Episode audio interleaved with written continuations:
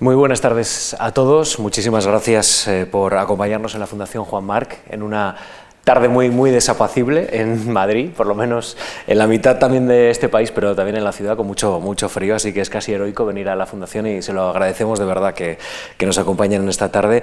Para empezar la, pues prácticamente el nuevo año, el 2020, el 2020 de la cuestión palpitante, hablando de una cuestión, desde luego, eh, no solo importante, sino que nos tiene que preocupar a todos, la construcción de la intimidad y también cómo esa construcción de la intimidad de alguna manera está interpelada por redes sociales, por todo este mundo tecnológico que nos rodea y, yo creo que puede de aquí salir no sé si una hoja de ruta, pero sí algunas claves esenciales para poder reflexionar mejor sobre lo que nos está ocurriendo. Antonio San José, ¿qué tal estás? Muy buenas tardes. Muy bien, muy buenas tardes, Íñigo. ¿Qué tal? ¿Has empezado bien el año? Bien. El año bien, afortunadamente y desde luego tenemos por delante una sesión interesante y actual. Absolutamente. Bueno, para desarrollar esta sesión que hemos titulado Intimidad y Extimidad, nos acompañan Amparo Lasen, muy buenas, ¿qué tal? Muy buenas tardes, que es profesora titular de Sociología de la Universidad Complutense de Madrid, y también José Luis Pardo, ¿qué tal, señor Pardo? Muy buenas tardes, que es catedrático de Filosofía de la Universidad Complutense de, Madrid. Bueno, eh, si me permiten, vamos a, a la Real Academia Española, la RAE, al diccionario, que nos dice que intimidad es la zona espiritual íntima y reservada de una persona o de un grupo, especialmente de una familia hay dos términos, el de la construcción de la intimidad y la identidad y luego toda la repercusión social que esto tiene. Voy a empezar por, por el primero, por, si me permite, el lado quizá más filosófico, señor Pardo. ¿Este término de la RAE sirve para definir hoy el concepto de intimidad en este momento? Mm, eh, yo soy un poquito eh, contrario a, mm, a, esas eh, demarcaciones geográficas, ¿no? de la zona, eh, etcétera, porque es verdad que son, son metáforas mm, seguramente imprescindibles, lo interno, lo externo, etcétera, pero bueno, el caso es que la intimidad no es una cosa que le puedan a uno abrir en canal y encontrársela en algún órgano. O sea, no es propiamente, no está dentro de nada, ni, ni, tampoco fuera. Eh, yo mm, más bien, digamos, lo que me interesa es la demarcación entre privacidad e intimidad. Es decir, mm, creo que la privacidad tiene todo que ver, o sea, eh, seguramente en todas las épocas de la historia podemos decir que ha habido cosas privadas y cosas públicas y no han sido siempre las mismas, etcétera. Pero en el mundo moderno, eh, cómo funciona, digamos, la pareja privado-público es una cosa absolutamente, eh, digamos, novedosa. ¿no? Es decir, eh, eh, vivimos en un mundo en el cual eh, lo privado y lo público dependen lo uno de lo otro. ¿no? Es decir, no hay nada verdaderamente privado, sino porque hay algo que es verdaderamente público, que es el poder público, el interés público, el espacio público, etc. Allí donde todo es privado, por ejemplo, pues, en, la selva, ¿no? en realidad nada es privado, porque te pueden quitar todo lo que tienes en cualquier momento. Y allí donde todo es público, se imagina uno un régimen totalitario, en realidad nada es público, porque el, autócrata mm, es el dueño privado de, todo. Entonces, eh, digamos, yo creo que eh, esos conceptos público, privado, interés público, interés privado, funcionan juntos en nuestras sociedades y son interdependientes, mientras que el concepto de intimidad yo creo que tiene menos peso jurídico, pero quizá también más importancia política, y se refiere más bien, digamos, a una sensación de, desnudez, de, si se quiere, de vulnerabilidad, eh, de no ser nadie, ¿no? El, sentimiento interno que todos tenemos eh, de no ser nadie, de ser cualquiera, de, estar en el fondo eh, indefensos ante, ante, la muerte, ante el dolor, etc. Y digamos que a partir de ahí se genera una idea de comunidad humana comunidad implícita, moral, que no, tiene, no se puede explotar, si se quiere, políticamente, por lo menos eh, de manera directa, eh, pero digamos que la intimidad forma pareja con la comunidad, mientras que la eh, privacidad forma pareja con, con lo público. Sí, yo me acerco más a la intimidad también como socióloga, a partir de qué, qué, consideramos en cada momento. ¿no? Entonces, tampoco me, o sea, ¿cómo, a, qué aludimos con el término de, de intimidad? Entiendo que la, definición tampoco me vale mucho la de la RAE. Estoy de acuerdo con José Luis, no hay esa oposición entre externo y externo. De hecho, el propio término de intimidad, ¿no? cuando lo formula Lacan, es para problematizar esa separación. ¿no? Y tanto en esa sensación personal de lo íntimo estamos articulados con los que nos con lo que nos, con lo que nos rodea ¿no? y no se puede, como dice, abrirte en, canal. Y luego lo que me interesa, o sea, lo que entendemos por intimidad es este tipo de relaciones ¿no? que tienen que ver con, sí, con nuestra... Eh, la relación de uno consigo mismo, la relación con tu cuerpo, la relación con la sexualidad y esas relaciones, digamos, eh, sociales donde hay una mayor carga, carga, afectiva, ¿no? la amistad, los amigos, la pareja, la familia, que decían ahí, pero quizá la familia no, no solo. Y también estoy, no, coincido con, con, José Luis, ¿no? La, la, intimidad está, no tiene esa diferencia también con lo público y lo privado. De hecho, la, la, intimidad ahora y también a lo largo de la historia circula entre lo público y lo, y lo privado. ¿no? Y hay eh, periodos, ¿no? Norbert Elias en el proceso de civilización lo escribe bien, donde esos, esos, aspectos que tienen que ver con el cuerpo, con la sexualidad, con las relaciones familiares están más a la vista, ¿no? se comparten, se colectivizan, y luego otros, esos periodos de, de, privatización. Pero nunca hay un momento donde la intimidad esté solamente del lugar de lo privado, por ejemplo, ¿no? como a veces tenemos un poco esa, esa idea, ¿no? siempre es política, siempre es atravesada por relaciones de, de poder también, siempre tiene que ver, como, como decía él, con cómo construimos y cómo se, se articulan las comunidades también. ¿no? Bueno, hemos hablado de intimidad, de privacidad. Vamos con el concepto que es la segunda parte de la propuesta de esta tarde, la extimidad, que es una palabra que mucha gente quizá no, no ha utilizado mucho o no la ha escuchado. Esto filosóficamente viene desde hace tiempo ya. Yo, eh, en este sentido, pues, le voy a dejar la, palabra amparo, eh, porque yo de Lacan me retiré antes que del tabaco. Quiero decir, eh, tenía una novia que me dijo, mira, o Lacan o yo, y yo mm, cometí el enorme acierto de casarme con ella, así que creo, hasta donde yo sé de esto, que extimidad sería para Lacan el, nombre técnico de la intimidad, es decir, es lo que, eh, lo que Lacan entiende eh, técnicamente por intimidad, no, no es nada que ver, aunque ahora se emplea veces en este sentido, con una eh, intimidad exteriorizada, ¿no? sino es un poco, pues como decía antes Amparo y como he dicho yo también, ¿no? es problematizar la idea de que, la, intimidad es una cosa que está dentro de algo o que está, es como el, hueso del aguacate, que en realidad la intimidad está eh, en la propia lengua, en la manera como resuenan las palabras y en ese sentido es, inseparable del lenguaje. O sea, esa idea de que la intimidad es una cosa que no se puede decir, no estamos todo el rato diciéndola en nuestros gestos, en el tono de la voz, en, eh, la manera como, mm, eh, digamos, cruzamos miradas con otras personas. Sí, yo tampoco soy ninguna experta en, en, Lacan, tampoco utilizo mucho ese término de estimidad, pero que sí que estuve rastreando, ¿no? Y tiene que ver también con el, origen es esta idea. Es Lacan, ¿qué es Lacan? Sí, es Lacan, pero es esta idea. No, no, en ningún momento es que se opone a intimidad, sino que es subrayar que la intimidad se construye también, no se construye, que no hay que problematizar esa diferencia. No puede, bueno, tenemos el concepto interior-exterior, pero cuando hablamos de intimidad hablando de nosotros no lo podemos separar así. Tiene algunas frases un poco poéticas, ¿no? De lo solamente en el, extrañamiento es cuando nos vemos o nos acercamos a lo más, a lo más íntimo, ¿no? y, ver también eso como en, en, estos aspectos que comentábamos antes, ¿no? que se construyen como intimidad, está lo interno y lo externo, que no podemos separarlo así. ¿no? Y luego sí que he visto que eh, ahora ¿no? se utiliza, algunos, eh, algunos eh, psicólogos en, Francia han, utilizado este término para hablar de ciertos fenómenos culturales como los realities y para subrayar este otro aspecto, ¿no? La, digamos lo del el compartir públicamente aspectos que se consideraban que debían ser, ser íntimos. ¿no? Pero yo, como lo digo, tampoco lo utilizo mucho porque, no me, porque prefiero, como decía antes, ¿no? reconocer ese aspecto público y privado que se colectiviza, ¿no? cómo se mueven las fronteras también de lo íntimo, cómo se articula en distintos espacios más que una oposición en dos aspectos. Pero entiendo que se puede hablar de, de, estas cuestiones también, de qué es lo que mostramos ¿no? de nosotros o cómo se construyen en este caso. ¿Sería aplicable a las redes sociales también ese concepto, quizá desde, desde esa perspectiva francesa que señalaba?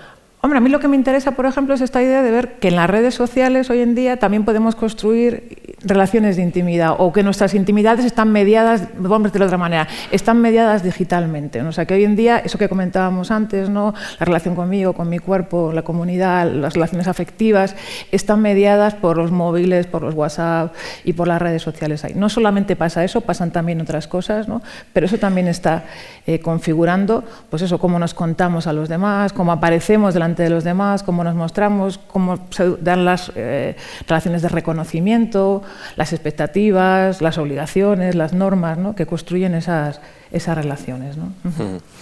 Profesor, ¿somos conscientes de, de, las implicaciones que tiene mostrar nuestra intimidad en público a través, por ejemplo, de las redes sociales? Es decir, ¿deberíamos construir ahora que estamos en un nuevo contexto totalmente diferente al anterior una educación de la intimidad, de alguna manera, para que seamos conscientes de lo que está en juego y de las consecuencias de una y otra cosa? Bueno, yo no, no, sé si hay mucho en juego. Quiero decir, eh, con respecto a otros momentos históricos, eh, hace pff, 20 años, yo creo, ¿no? Eh, que yo recuerdo participé en un debate parecido a este, pues se presentaba un libro de un profesor canadiense, Ray Whitaker, que se llamaba El fin de la privacidad, donde él decía, bueno, eh, la primera mitad del siglo XX la privacidad eh, ha estado invadida por las grandes maquinarias políticas de vigilancia, el control ideológico, los regímenes totalitarios y tal, y en esta segunda parte del siglo XX y en el siglo XXI eh, lo que va a ocurrir es que va a ser invadida, digamos, por las empresas para su explotación comercial. ¿no? Eh, y mm, claro, en ese sentido parece como que eh, mm, cada vez, digamos, la privacidad está más invadida eh, y tenemos que defendernos de esa invasión. Y yo comprendo que quizá estoy muy poco en sintonía con mi tiempo, pero a mí me parece que es justamente al revés. Yo lo que creo es que lo privado está invadiendo lo público de una manera verdaderamente pavorosa. y quiero decir que uno se tiene que dar cuenta que Google, eh, Facebook, eh, Instagram, Twitter son empresas privadas. No son la nueva esfera pública, no, no, son empresas privadas con ánimo de lucro, eh, en las cuales nosotros depositamos nuestra vida privada como depositamos nuestro dinero en el banco. Que antes estaban los intereses, ahora te regalan un boli. Pues bueno, eh, quiero decir, gracias a depositar ahí eh, nuestros eh, relatos de, nuestra identidad privada, decir a dónde vamos, de dónde venimos, etcétera, pues podemos usar el correo electrónico y hay que encontrar amigos, quizá encontrar trabajo, encontrar, reservar un viaje, sacar un billete de avión. Eh, ¿Y por qué hacemos eso? Bueno, pues porque eh, en realidad lo mismo que por qué le dejamos el dinero al banco, porque confiamos, por lo menos en los países, en las democracias avanzadas, que el banco no va a cometer grandes delitos ni nos va a despojar de, nada especial eh, y que además tenemos poco dinero. Esa es la cuestión. y por eso, mm, en realidad, dice, ¿cuántos saben de nosotros en Facebook, Instagram? Lo saben todo. Sí, de mí saben mucho, pero todo tonterías todo estupideces, o sea, con eso no se va a ningún sitio. Yo no soy ningún alto cargo de ninguna empresa, ni, ni del gobierno, de ningún partido político conmigo. Ahora, ¿qué pasa? Igual que con el dinero en el banco, con mi dinero no se hace nada, pero con el mío y con el de muchos otros, claro, los bancos eh, hacen mucho negocio. Eh, pues con esto es lo mismo, con mis datos no se hace nada, pero claro, con los big data de millones de usuarios, claro que se hacen muchas cosas. Entonces, de alguna manera, los usuarios de, estas redes sociales somos un poco el proletariado eh, y los grandes patronos son Google, Facebook, etcétera pero tampoco nos vigilan, nos engañan. Nos, pues, hombre, yo sería bonito pensar que, que, si eh, ha crecido el independentismo en Cataluña o ha salido Trump en Estados Unidos o hay Brexit en el Reino Unido o mm, pasan este tipo de cosas, es por culpa de Cambridge Analytica pero yo creo que no, que no podemos echarle, eh, por desgracia, la culpa a Cambridge Analytica. ¿no? Entonces, mm, nos vigilan. Bueno, decir, siempre la privacidad de los mm, que somos más o menos pobres, pero es un poco más cutre que la de la gente rica. ¿Qué le vamos a hacer? Sí, Es, verdad que, el Internet también ha ido evolucionando y es verdad que se ha ido convirtiendo en, empresas privadas de, vigilancia en el sentido de vigilancia de, como digo, de comercializar con nuestros datos. ¿no? Entonces, por una parte tenemos estos fenómenos que hablábamos de que es hasta dónde llego yo, lo que expongo, lo que cuento, cómo gestiono, qué públicos me ven, pero luego en realidad hay toda una serie de, datos, de movimientos, ¿no? que son los que se guardan. O sea, tampoco a lo mejor es tan, tan interesante lo que dices, sino de dónde, ¿no?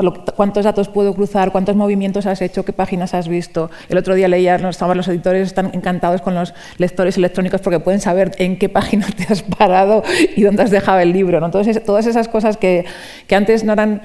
Eh, eran efímeras, no formaban parte del conocimiento, no formaban parte de nuestra reflexividad, quedan grabadas, quedan inscritas y se puede hacer cosas con ellas. Algunas nosotros lo vemos conscientemente, otras no, y lo que sí estamos haciendo es ese trabajo digital, nos, nos convertimos un poco en trabajadores invisibles que antes no lo sabíamos, pero cada vez somos más conscientes, ¿no? que esa es la, ¿no? la, el negocio viene de nuestros, de nuestros datos, pero que por otra parte también, comparto con José Luis, todavía tampoco sabemos muy bien hasta, hasta qué o sea, cómo, nos está, cómo nos está afectando. ¿no? Sabemos que el negocio está ahí y es privado, eso sí, y, no vemos cómo nos va afectando, o a veces, o algunas personas sí que lo empiezan a ver, ¿no? lo de estar vigilado, ¿no? cuando después de la maratón del el atentado en la maratón de Boston, ¿no? si eres un estadounidense musulmán buscando eh, ollas a presión, pues te encontrabas a la policía en, en tu puerta, o, el, la, o, otros efectos de lo que él también decía, ¿no? pensar, por ejemplo, que esto es una agora pública ¿no? y de repente me cierran la cuenta en Twitter, ¿no? No, no es una agora pública ni puedes decidir que te lo, que te lo digan. Entonces tiene que ver también con, este, con estos aspectos, que además alude muy bien a este doble aspecto. A veces pensamos en la privacidad como privacidad como propiedad de mis datos o que no vean este aspecto que está escondido, que no está visible y nos olvidamos esta parte también de la división entre lo privado y lo público ¿no? y la privatización en estos grandes conglomerados. Los, quiero decir, cada vez, por ejemplo, eh, se sustituye mm, eh, la rueda de prensa del gobierno por un Twitter, se, eh, se sustituye, el, invade el terreno de lo que son pues, las sentencias de los tribunales o los eh, eh, debates parlamentarios, se invade por este tipo de cosas que no son espacio público. Esto, desde luego, no lo han inventado las redes sociales, pero todos hemos tenido, desde que el hombre es hombre, necesidad, y la mujer mujer, necesidad de adaptación, de aceptación, de reconocimiento por parte de los otros. ¿no? ¿Esto cómo cambia en el mundo de las redes sociales o cómo se traslada a las redes sociales? Es decir, antes era, hombre, me gusta agradar a mi ámbito, compañeros de trabajo, en la universidad, en los estudios, donde cada uno esté, ámbito familiar, haya una buena relación. Ahora buscamos los likes, ¿eh? sobre todo la gente joven, está, ¿cuántos likes he tenido? El reconocimiento, eso alimenta la autoestima. Eso, profesora, ¿cómo lo analizamos? Hombre, más que nada, como, bien decías, ¿no? es, eh, como seres humanos vivimos en ese mundo de reconocimiento. Venía leyendo también ayer esta frase de Ana Arendt, ¿no? de todo ser vivo tiene esta urgencia de mostrarse ¿no? y a los demás y de aparecer. El caso es que cuando aparecemos, ¿no? mediados por estos contextos, el contexto también nos da, bueno, el contexto, las tecnologías nos dan esa infraestructura de cómo medir, ¿no? de cómo eh, valorar, ¿no? y es verdad que pasa muchas veces por estas métricas. ¿no? También pasa una cosa, el, eh, las redes sociales, como digo, han ido evolucionando, entonces pues a lo mejor empezamos a usarlas hace 15 años y seguían siendo mi familia, mis amigos, ¿no? pero también esa evolución hace, ha hecho lo que algunos llaman ese colapso de contextos. No estoy en un espacio mismo, me está viendo mis padres, mis compañeros de trabajo, mis alumnos, mis amigos, desconocidos, gente que pasaba, que pasaba por allí, ¿no? Entonces eso vuelve más complicada, digamos, esas actuaciones donde antes teníamos muy claro, ¿no? ya que estoy como conferenciante, delante de mis alumnos estoy como profesora, en mi casa como madre, y aquí ¿no? las cosas se mezclan y se vuelven un poco más difíciles de, de controlar. Pero por otra parte, como digo, pues, eh, mm, orientamos más o menos estratégicamente, más o menos chapuceramente también ese reconocimiento a esos likes o a esos, al, ¿no? si, esto, si he puesto esta foto y me han contestado o no. Aunque también vemos hoy en día que las cosas se vuelven más complejas. ¿no? no hay, hay, por supuesto, no hay, una no hay una única manera de usar Instagram o de usarlas. No, no todo el mundo son influencers y, quieren millones. ¿no? Eh, entonces hay distintas maneras de verlo, pero vemos que, claro, cuando hacemos investigaciones ¿no? con, con usuarios, es importante ver que hay un feedback. ¿no? Que sea pues, un like o una, una contestación. Pero es importante también ser auténtico, no, no dar solo eh, no mostrar, digamos, solamente una cara como que todo sea maravilloso, porque entonces también recibes la crítica. O sea, que en realidad estás, digamos, que los, lo que es importante es esa interacción que se produce, ese, reconocimiento, y también lo que se hace en estos espacios es visibilizar muy rápido el infierno del reconocimiento. ¿no? O sea, es humano, pero también es muy complicado, ¿no? Cómo gestionar esas, los malentendidos, cómo, cómo ser auténtico y mostrar tu buena cara, cómo, eh, eh, cómo gestionar el que te está viendo toda esta gente tan distinta eh, también, pero sí, es indudable que esta infraestructura de la, del feed, de, los, de las fotos, de los likes, esta obligación de generar contenido de vez en cuando, esa expectativa que se genera en nuestros seres queridos o nuestros, o nuestros amigos o contactos, pues nos, disciplina también ¿no? y, nos, eh, y orienta también lo que hacemos. ¿no? Sí, no, bueno, estaba pensando en ese libro, estaba buscando a ver si no, me acuerdo quién es el autor, eh, es uno de los creadores de Google Trends, ¿no? que se llama Todo el mundo miente, ¿no? Eh, porque pues, invirtieron muchos millones para, eh, en fin, investigar que eh, las personas que el día de Navidad pues, ponen en su Facebook, ¡ay, qué felices estamos! y ponen una foto de no sé qué, pues al mismo tiempo que están haciendo eso están buscando en Google mm, páginas porno o, de cómo eh, cultivar mm, marihuana. Eh, pero en fin, en realidad, eso si me lo hubiera preguntado a mí ya se lo habría dicho. O sea que eh, quiero decir que está claro que una persona que todo el rato está poniendo, pues qué salchicha más estupenda me acabo de comer y pone una foto, y, qué mm, eh, felices somos, y felicita a su mujer a la que tiene en su casa eh, por su cumpleaños por, internet, y la dice, oye, y nos vamos a ir al Albacete porque nos lo merecemos. pues ya le hubiera dicho, oye, a esta gente le pasa algo, o sea, que, que tiene algún problema. pero bueno, quiero decir que en el fondo la, mm, eh, digamos, los, instrumentos son eh, diferentes, pero en el fondo eh, se muestra un poco lo que es la miseria de la vida cotidiana, lo que alguien llamó la, pobreza de experiencia de, la vida contemporánea, se pone de manifiesto, pues de esa manera, como antes se, se, pues, se, ha puesto de manifiesto, y, también evidentemente pues, se pone de manifiesto el combate de intentar, digamos, hacer frente a esa pobreza de experiencia de la vida contemporánea, pues buscando compensaciones emocionales, eh, etcétera. Quizá tampoco debemos pensar que todo es eso. Es como pensar que, no bueno, pues si vamos a, tiempos predigitales, ¿no? si el paseo de domingo, donde estábamos todos muy endomingados y luego íbamos a misa y nos contábamos, hola, ¿qué tal? Muy bien. Y por supuesto nadie iba a decir ahí, mi marido, me, tengo maltrato en casa o no, o llegaba a comer, sino esa, esa, ¿no? esa especie de característica o, digamos, hipocresía inherente a la, a la, presentación de la vida cotidiana no es toda tu vida cotidiana. Entonces también hay que ver que esos, esos aspectos que vemos en las redes sociales no son toda la vida de los usuarios y ni siquiera tampoco son todas las, las, las relaciones que se dan mediadas en la, en la red, ¿no? donde también hay, hay, espacios y hay grupos y hay maneras de eh, conseguir otros, otros, otras, eh, otras interacciones, otros, intercambios.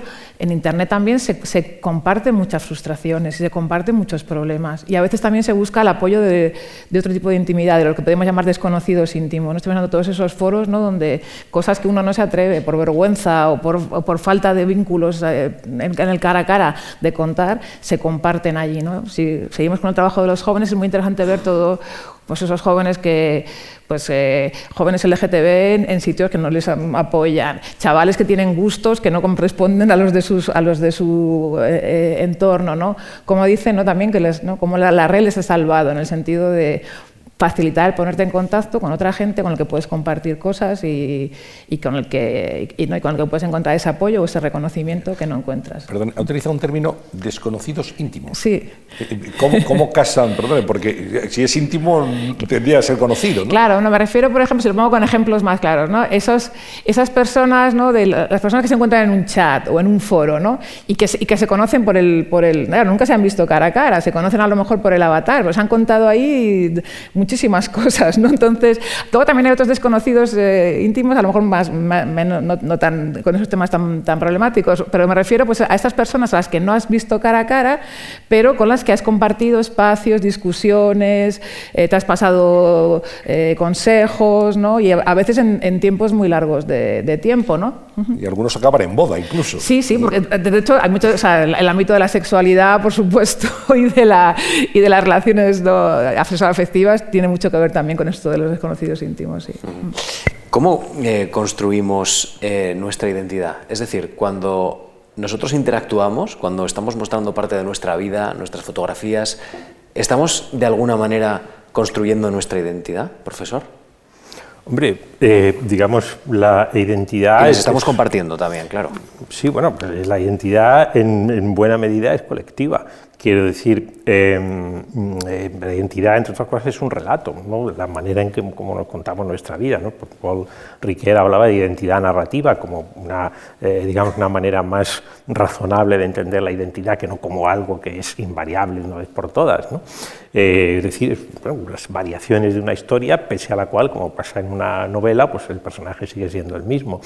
Eh, entonces, en ese sentido, la identidad eh, está en, digamos, en la manera como nos eh, contamos nuestra vida, pero la cuestión es que, claro, la identidad tiene un valor en las sociedades modernas muy diferente del que tuvo en las sociedades tradicionales. Quiero decir, la identidad fuerte en las sociedades tradicionales era una identidad colectiva, obligatoria, estatal y estaba básicamente centrada en la religión. Eso era lo que eh, constituía la, verdadera identidad y el relato único, o por lo menos eh, obligatorio, eh, etcétera en las sociedades modernas lo que ocurre es que esos relatos de identidad se convierten en relatos privados. Es decir, uno en su casa puede contarse la identidad que quiera y se puede contar la épica de su familia y se lo cuentas a tu hijo, etcétera, y haces del, niño una especie de marioneta en el sentido que el niño está creído que su padre es Dios y su madre es la Virgen. Pero, ¿qué pasa? Que luego el niño va a la escuela pública. Eh, y entonces ahí el niño aprende a ser cualquiera. Allá no vale decir, oiga, es que yo, mi padre, no. Mm, eh, vale mm, eh, las ecuaciones de segundo grado, vale mm, el imperativo categórico, valen los sonetos de Shakespeare, vale, es decir, tiene uno que aprender a ponerse en el lugar de cualquier otro para, eso es educarse realmente, es decir, elevarse desde lo particular, que es la identidad, eh, a, lo universal, que es ese, eh, digamos, esa capacidad de, ponerse en el lugar de cualquier otro. Eso es lo que yo llamaría propiamente intimidad, eso es lo que me refería antes, de esa, ese sentirse en cualquiera, no como un déficit, sino al contrario, eh, la, libertad, digamos, de poder construir un, proyecto de vida, un proyecto de felicidad libremente. ¿no? Eso que comentabas de, de, lo de las fotos, yo veo también como, estas, cómo alimentamos una cuenta de Instagram, como formas de, de, presentarnos y de representarnos ante los demás. Y también es una tarea colectiva, porque cuando, ¿no? cuando rastreas esas y hablas con las personas, o bueno, cuando piensas en tu propia, en tu propia práctica, ¿no? al, mismo tiempo que eres el fotógrafo, el modelo, el seleccionador, de la, ¿no? el curator de las fotos que, que pones de esa audiencia de las otras fotos, las, ¿no? de las otras personas que están ahí, recoges también un poco sus, sus sentidos, los sentidos que tienes en, tus distintas eh, experiencias y el relato se va construyendo así. Es un relato a veces también problemático, cambiante. Ahora es muy interesante, estamos en una investigación sobre vergüenza asociada, ¿qué fotos te han hecho sentir vergüenza?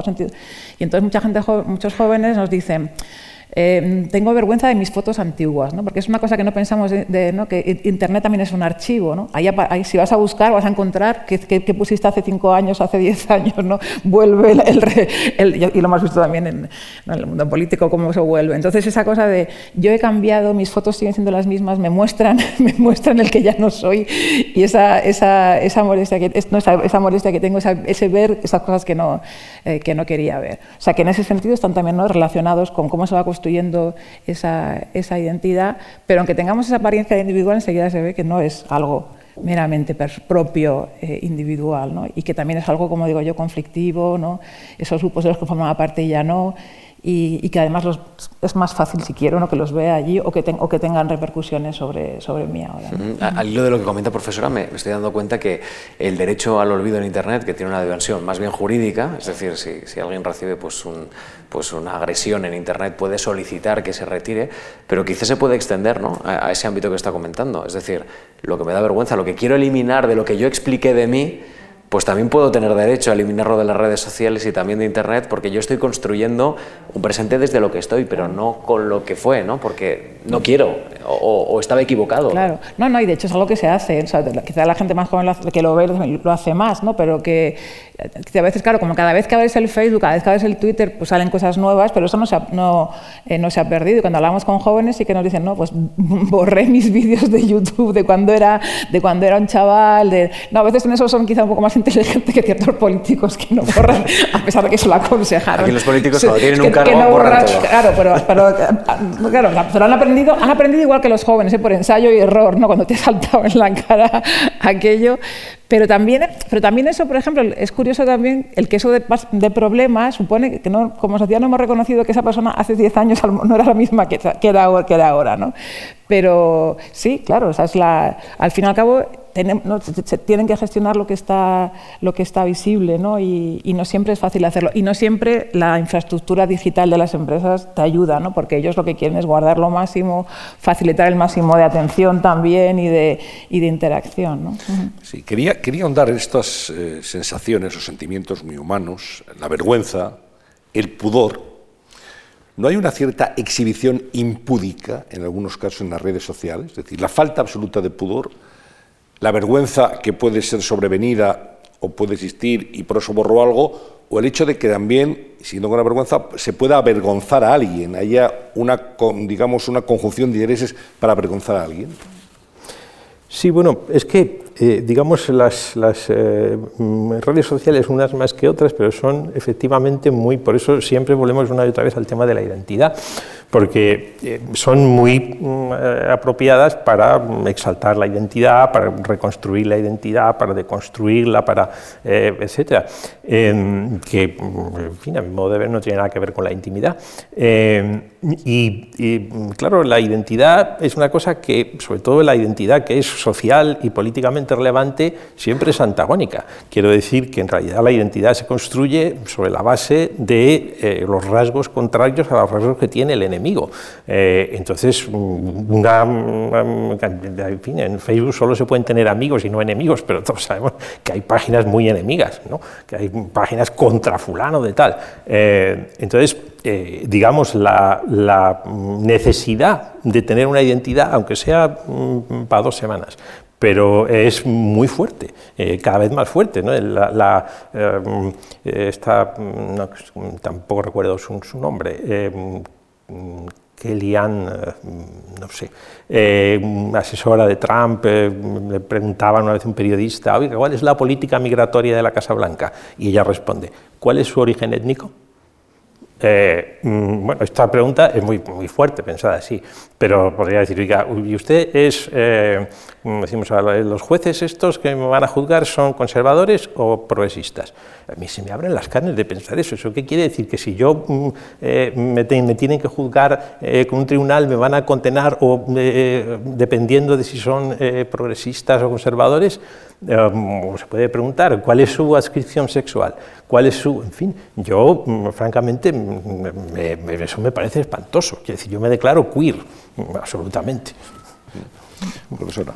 Sí, la, vergüenza también es, la vergüenza es una emoción social, o sea, otra vez no tiene sentido individualmente, ¿no? Sentimos vergüenza cuando nos sentimos que no estamos haciendo las cosas apropiadamente o que nos tiene que ver quien no nos tiene que ver. ¿Vergüenza y pudor sería lo mismo en este caso? Eh, son sentimientos relacionados. ¿no? Es verdad que el pudor ¿no? lo, empleamos más bien con esa relación a, la exposición personal del propio cuerpo y yo no diría que ha desaparecido el pudor, pero es verdad que en las, otra vez vuelvo a decir, ¿no? no todo el mundo usa Internet igual. A veces sí que vemos, pero también lo hemos visto en el pasado, ¿no? moverse las líneas del pudor, ¿no? Lo, que, eh, ¿no? lo que me da mm, vergüenza mostrar. Por ejemplo, a veces también nos damos cuenta de la, del el, interactuar a distancia porque supone Internet puede favorecer ¿no? el que se bajen esas, esas, esas, normas del pudor. ¿no? Por ejemplo, la gente que comparte fotos desnudas de sí mismo y esto, ¿no? porque bueno, no, tienes, no, ves la cara del otro delante, ¿no? entonces eso puede, lo puede favorecer y luego si empiezas a ver que otra gente se muestra de una manera, pues empezarás a pensar que eso no es tan, eh, digamos, tan impúdico o tan, eh, o tan molesto. Entonces, pero no, eh, me molesta a veces cuando digo decir eso los jóvenes ya no tienen vergüenza, ya no tienen pudor o ya no les importa la privacidad, sí, pero se mueven, ¿no? ¿no? Se mueve de cosas. Se mueve la frontera, digamos. Se mueve la frontera, o a lo mejor ya no es eh, hacer ciertas cosas, pero sí ciertas otras, o que me veas tú, pero que me vean, que me vean los otros, porque sigue siendo esa, esa, digamos, esa emoción que se contextualiza. Pero también a veces, eh, lo que comentábamos antes, ese colapso de contextos, la facilidad con la que las imágenes circulan, favorece que tú puedas sentir una, no sentir vergüenza, ¿no? porque hice esta foto para aquí, pero ahora aparece allá, o porque el otro la ha utilizado, ¿no? como decías, para avergonzarme. ¿no? Porque veamos, por ejemplo, en una investigación reciente, eh, una chica que estaba en, era una página, de, un grupo de Facebook de la universidad, estudiantes que estaban hablando, y entonces ella no se había anonimizado, entonces cuando salía, salía su foto, la foto que tiene en su cuenta de Facebook. Entonces uno de los chicos del grupo la agrandó se veía que no estaba depilada, entonces la puso en el, en el debate, pasaron de hablar de la cuestión de un profesor y unas notas que estaban hablando, que tenían ciertas divergencias, a mirarla no se depila, entonces ya toda la conversación cambió a hablar de su cuerpo, si me gusta, si no me gusta, evidentemente ella quedó anulada, o sea, también, ella no, no sintió avergonzada y dejó de, de hablar. Entonces, ese tipo de situaciones también pero que aparte de la mediación digital, utilizar la vergüenza para callar al otro en un debate, en una conversación, no es una cosa moderna, ¿no? pero que ahora se hace, cuando en este caso se hace, se para, hace para, callarlo, también hay acoso. también hay acoso en Internet, por supuesto, ¿no? decir, que podríamos entrar ahí en lo de las relaciones de, género, por supuesto que hay, que hay acoso, y el acoso pues, a veces se facilita porque esa distancia, porque, ¿no? por, el anonimato eh, también, y vemos lo que comentaba también eh, José Luis antes, ¿no? esa esa, esa polémica o, rivalidad, es el no denunciar al otro, que que no es algo nuevo, pues también se media por estos, en estos espacios. Entonces, claro, ahí tiene pues, la garante de que eh, es, algo que te acompaña siempre, te estás a distancia, no lo que sabemos del acoso escolar, por ejemplo. Ya no, ya no, claro, tú estás conectado siempre, con lo cual siempre puedes recibir esos mensajes, siempre puedes... Hombre, también el otro está también conectado y también lo puedes, digamos, eh, rastrear, ¿no? pero digamos, los tiempos, los espacios ¿no? donde te pueden llevar esas interacciones son, eh, son distintos. ¿no? Y también vemos eso, que juega ese complejo juego de cómo me expongo, pues también corro el riesgo de sentir vergüenza, eh, y luego, pero también me defiendo, ¿no? y también hacer la, defensa es avergonzando a, al otro, en, vez en, eh, en, dinámicas complejas que se dan en estos espacios también. Quiero preguntaros por algo que me ha llamado mucho la atención. La intimidad no solo se muestra en las redes sociales, sino también, y esto es un fenómeno casi de los 90, los reality shows. Eh, que empezaron a desarrollarse en los 90, que se desarrollaron muchísimo en los, eh, al comienzos del siglo XX que ahora bueno, pues es una fórmula que lo ve mucha gente, pero yo no sé si nos sorprende tanto. Eh, de alguna manera, esos reality shows crean espectáculo desde la intimidad. ¿Hay en algún momento en que mostrar la intimidad de uno puede ser un espectáculo? ¿Qué opina, profesora? Hombre, yo diría que ya hoy ya además estamos todos tan habituados, o sea, que el, carácter de ficción es tan grande y tan asimilado por todos, ¿no? que todo el mundo ya usa la palabra guionizado, todos los, los, espectadores de hablan de persona y personaje. Hace unos años nos sorprendía más. O sea, que cuando salieron sí que nos llamaron la atención, porque, bueno, nunca olvidábamos que era un programa de televisión, pero sí que, no, porque tenían ese juego con la con, digamos, lo que consideramos intimidad, que no creo que nunca fuera intimidad, ¿no? pero bueno, era una, era una casa, ¿no? se les veía así en su vida, en su vida diaria, pero yo creo que lo que vemos es lo que cada vez estamos más, más conscientes de que lo que está viendo es una ficción, una ficción que juega, ¿no? que se parece a, se puede parecer a conversaciones de nuestra vida cotidiana, gente comiendo, gente tumbada en la cama. Y, pero que es, que, es un, que es un espectáculo en el sentido de que es un programa y que es un, es un guion. Es interesante ver también, por ejemplo, en todos estos realities de la televisión, ¿no? o sea, como que hemos visto eso del el, mm, el famoso o periodista que se convierte en, en alguien que parece que cuenta su intimidad, pero que ya estamos ahora, todos sintiéndonos el personaje, ¿no? y los espectadores disfrutan de ese juego entre la persona y, y el personaje, ¿no? o sea, la visibilidad de esa doblez. O sea que yo creo que si vamos a hablar de intimidad, pues tendría que ser en esos sentidos, pero como decía José Luis antes, no, no como lo que es la intimidad. ¿no? Sí, pero además la, quiero decir que eso eh, fomenta un tipo de, bueno, pues de, hacer valer la privacidad, ¿no? De pronto eh, la privacidad de esos sujetos que es ficticia, desde luego, pero es que, eh, en cierto modo, vaya usted a saber si la privacidad no es en sí misma también algo ficticia o quimérica. Quiero decir que, claro, lo que pasa en una casa y nadie lo ve porque está cerrado, mm, no podemos eh, mucho opinar acerca de su verdad o, no. Eh, claro, cuando abres y pones las cámaras, resulta que parece ficción, pero a lo mejor ya lo era, un poco. Eh, mm, y en ese sentido, además, luego la relación del público con esos eh, personajes de los reality shows es, es también muy violenta. ¿no? Yo, he visto algunos casos en los que, quiero decir, en vez de lo que pasaría con un cantante o con un actor de cine, no, no. Es decir, cuando van a un teatro y salen, tal, les insultan. en fin, es, una cosa un poco eh, realmente así de, de pérdida de pudor, como decíamos antes.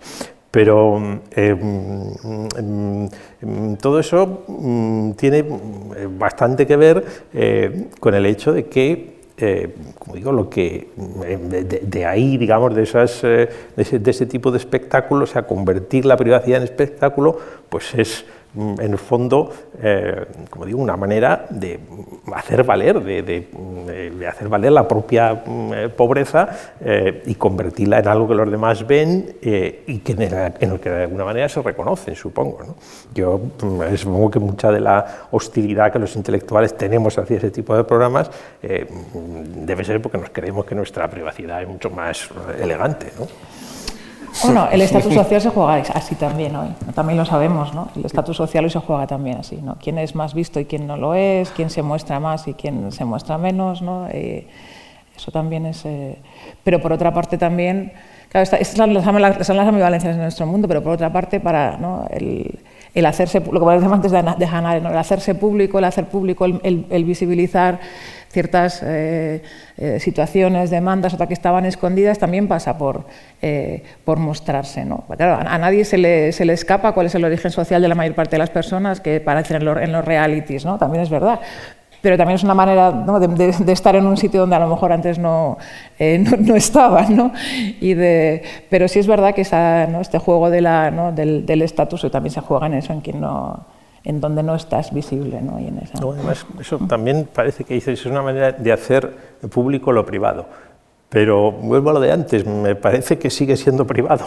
Es decir, que en realidad dice, hemos hecho público eh, los amoríos de fulanito con menganita. Pues, pues, francamente, interés público no tiene ninguno. Ya sé que eh, al, público le interesará, pero como decía eh, Rafael Sánchez Ferlosio, una cosa es el interés público y otra cosa es el interés del público. Si hubiera que someter las leyes al interés del público, no habría ley del impuesto sobre la renta de las personas físicas. Pues claro, la gente no, no lo votaría eso.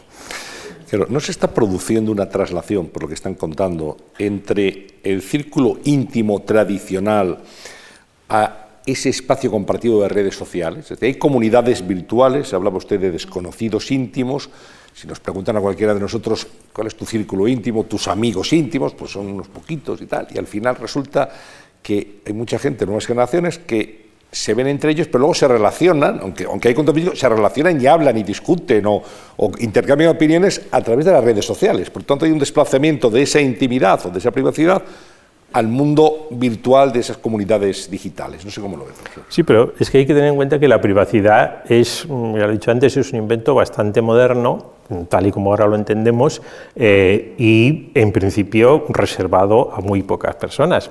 Es decir, que eh, en realidad... Mm, cuando pues, a veces tenemos mucho desprecio por esto de la privacidad, y dicen, no, la privacidad burguesa y tal. Bueno, eh, digamos, eh, las personas que han sido millones y siguen siendo millones, que están privadas de un derecho a tener una habitación propia, como decía Virginia Woolf, que no tienen un, lugar eh, el que cerrar con llave por la noche y que no tienen vida privada en ese sentido, que viven en la casa del amo, del esposo, del padre o del dictador, son las mismas que están privadas de derechos públicos. Eh, entonces, claro, ¿qué pasa? Que de pronto eh, en el siglo XX hay muchas más personas que tienen privacidad. Claro, insisto, no es como la de los ricos, es un poco más cutre, eh, pero de pronto hay personas, más personas que tienen libre acceso a los derechos civiles, a las libertades públicas y por lo tanto que también tienen vida privada.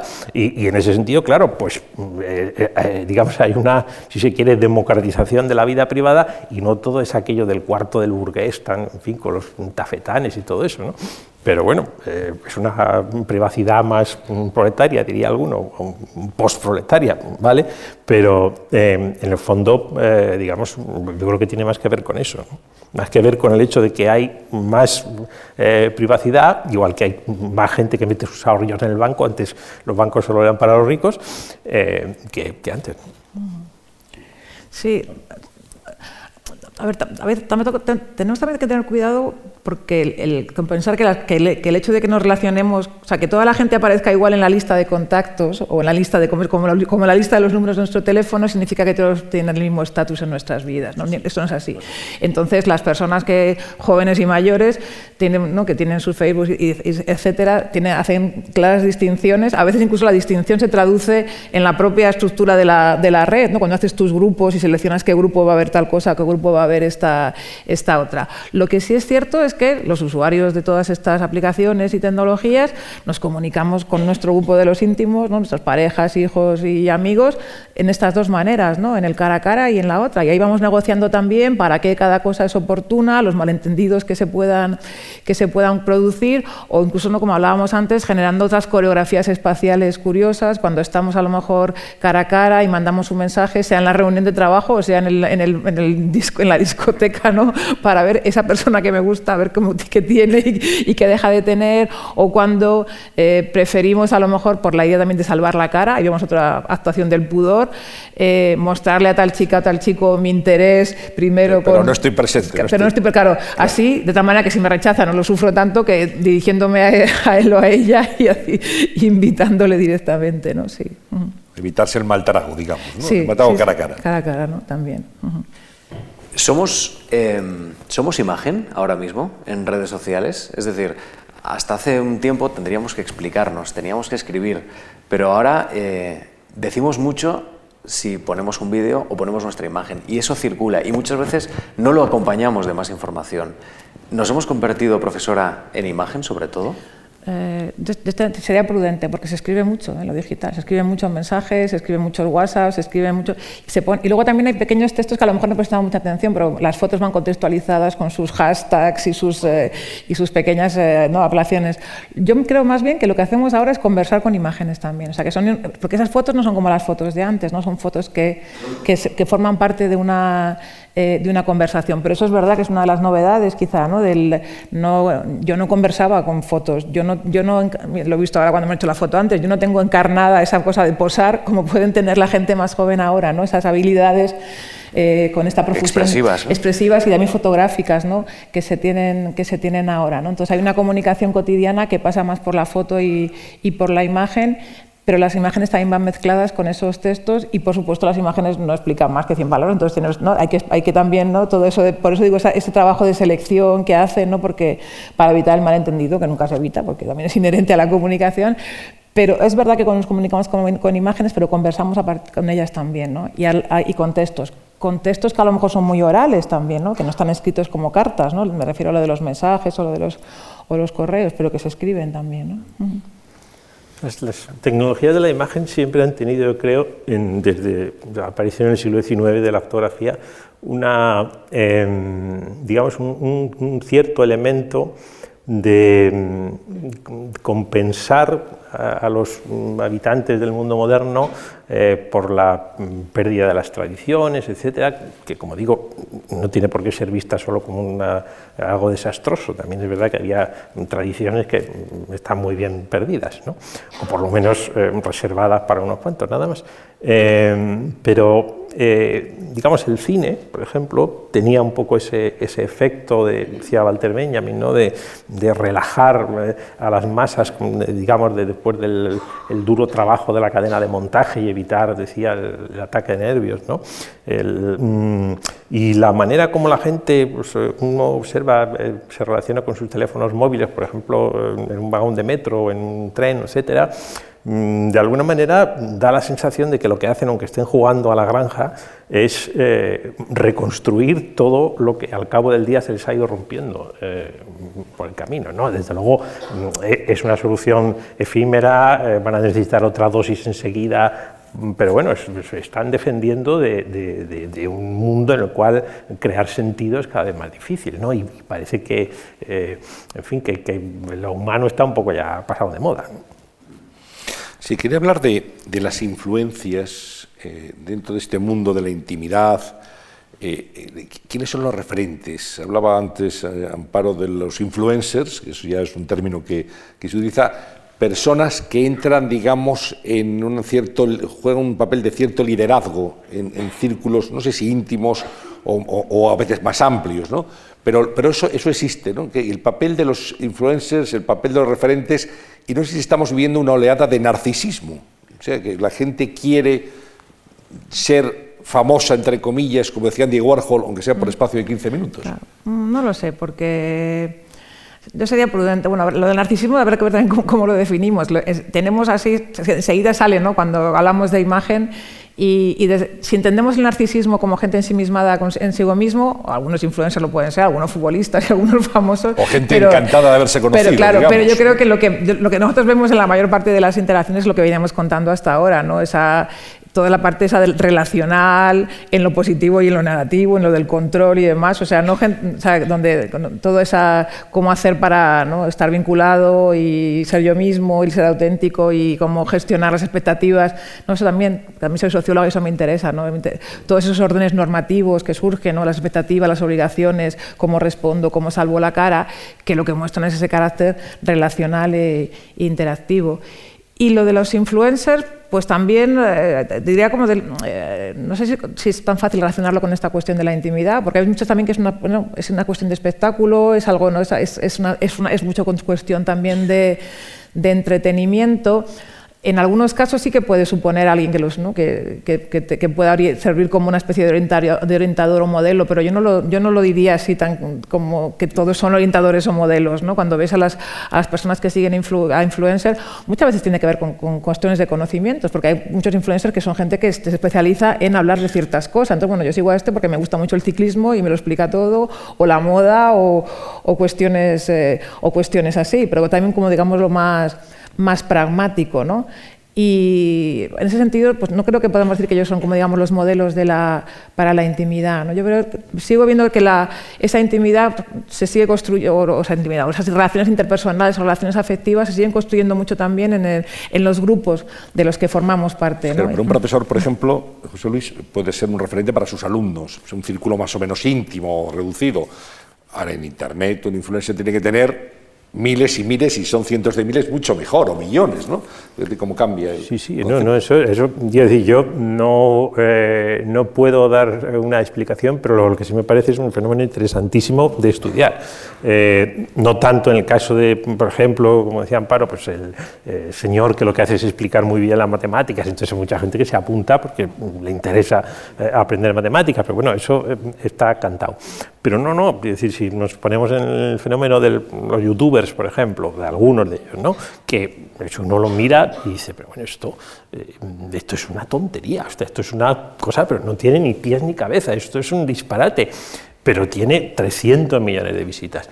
Eh, mm, entonces eso ya, es decir, aunque eso sea un disparate, el hecho de que tenga 300, millones de visitas ya no es un disparate. Yo esas cosas, a partir de un cierto número, me las tengo que tomar en serio. Entonces yo creo que eso es una cosa... Eh, a investigar, aunque es verdad que eh, Humberto Eco decía en cierto momento, decía, bueno, hay que, eh, el semiólogo tiene que ocuparse no solamente de las grandes novelas, etcétera, sino también pues, de los anuncios de televisión, etcétera, y decía, bueno, luego hay un género que es el cotilleo sin ton ni son. Decía que eso también es un género importante en la cultura popular, ¿no? Pues a lo mejor tiene que ver con eso, no lo sé, pero a mí eso me parece una cosa eh, digna, digamos, de, de ser estudiada y hasta novelada, diría yo. Yo formo parte de un grupo que se llama Sociología Ordinaria y, analizamos la vida cotidiana y, analizamos también estas cosas que, o sea, lo banal, lo vulgar, lo que no le prestamos atención, eso se lleva una buena parte de nuestras vidas, ¿no? Y, le prestamos atención. Entonces, por ejemplo, estos youtubers que nos puede parecer, o sea, que, tienen un público muy, muy, particular, los chavales y los videojuegos, hay una, hay una parte de la vida de los chavales que los videojuegos son muy importantes también, ¿no? Entonces sí que les, aunque a nosotros nos suena chino, ¿no? sí que encuentran un gran interés en en, oír hablar de estos en el tono, en, esa especie de desenvoltura de, estos chicos. Luego es también muy fascinante ver cómo ha ido evolucionando ¿no? estos chicos, ¿no? cómo han ido sintiendo, como por ejemplo eh, estos últimos años hemos tenido estos casos del Rubius ¿no? que han dicho que han hecho visible que tengo que cortar porque estoy muy agobiado, tengo mucho estrés, ¿no? y cómo han visibilizado también para sus usuarios jóvenes ¿no? Esa, pues esos problemas de, de, estrés y de agobio, de, estar, de tener que mantener esta atención todo el rato, que es algo que ellos también quizá, bueno, a, otra escala pueden relacionarse con ello, con ello también. ¿no? O sea que también es una manera de ir, bueno, de, esa dimensión que, que a través de lo digital cobran estas cuestiones del juego, de, la, eh, de lo que hacemos todos los días, ¿no? que no tiene, del cotilleo así sin ton, eh, sin ton ni son, ¿no? de la fascinación que a veces nos da eso ver a gente hablando de cosas normales como nosotros, sí, sí. También es eso, esa figura que claro cada vez es más importante en el mercado laboral y en todas partes del, ser empresario de sí mismo y sindicalista de sí mismo y estar la marca personal constantemente digamos inflando aunque sea de aire eh, porque si no no se sobrevive ¿no? entonces eso está muy bien representado en las redes sociales. Pero tampoco es el único sitio. Que se pasa que lo vemos así, lo vemos en cuanto a trascendencia, pero también hay veces, son dinámicas societales, ¿no? O sea, miremos que nosotros mismos en la academia, ¿no? Esa importancia también de, la, métrica, de la marca, del número de... ¿no? O sea, nos reímos de los, de los likes, pero es que tus artículos valen cuántas citas tienes, ¿no? Cuántas, o sea, que ese tipo de, valoraciones sociales que criticamos, pero que estamos ahí metidos también, ¿no? Cómo construyes tu marca personal de profesor o de quien sea, ¿no? Sí, sí. Bueno, estamos terminando, nos quedan un par de minutos, pero eh, todo este fenómeno tan complejo, tan real, que tampoco se puede eh, impugnar, es el que existe, ¿no? es el que nos rodea. Eh, ¿Puede fomentar eh, de alguna manera huir hacia la soledad? Es decir, uno se puede agobiar de todo este mundo y no le gusta lo que está viendo.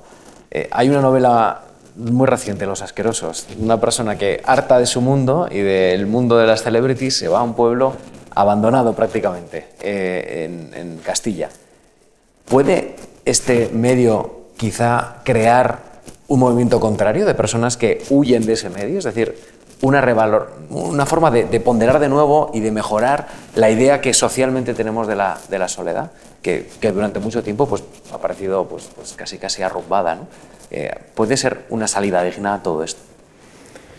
Hombre, desde luego es una tentación, quiero decir, eh, sobre todo pues, si uno mm, piensa el, tiempo que tiene que echar en eh, mantener una cuenta de Facebook o de Twitter o de, eso, pues claro, es, un agobio.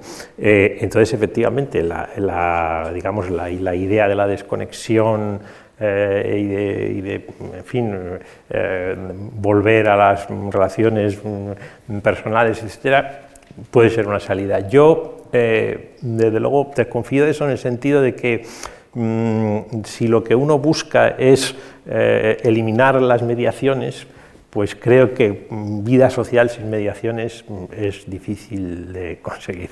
Eh, y buena parte de eso que podemos entender por autenticidad, etcétera, mm, pues es una construcción, yo creo un poco quimérica. Entonces, no, yo, eh, digamos, creo que efectivamente hay muy diferentes maneras de usar las redes sociales y también muy diferentes maneras de desconectarse, y todas me parecen, eh, desde luego, legítimas, pero no creo que ni que la felicidad se encuentre en las redes sociales ni que se encuentre en, abandonarlas. Quiero decir que las redes sociales son como la, como la calle eh, de nuestros días eh, y bueno, eh, tienen, digamos, eso sí, una, crean una ilusión que quizá, digamos, está más fomentada que, en otras cosas, ¿no? que es la ilusión de, de infinitud la ilusión de que eso no se va a acabar nunca, de que siempre colgaremos otra foto y que nunca le tendremos que dar a la tecla print, que es cuando realmente la cosa desemboca en la realidad. No nos ve construyendo una cabaña como en Balden, ¿no? Luego resulta ah. que le das a la tecla print y la impresora no funciona.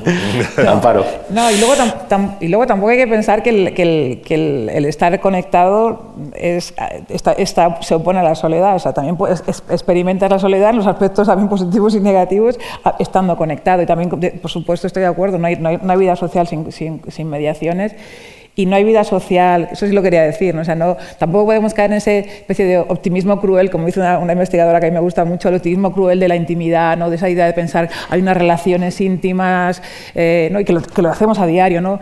Me, va a salvar eso, mi relación de pareja, mi familia, mis amigos, cuando sabemos que esas relaciones íntimas están atravesadas de, de, problemas que no puede ser de otra manera porque tocan a las relaciones intergeneracionales, a las jerarquías, a las relaciones de género, a las relaciones de poder, al dinero, a la sexualidad.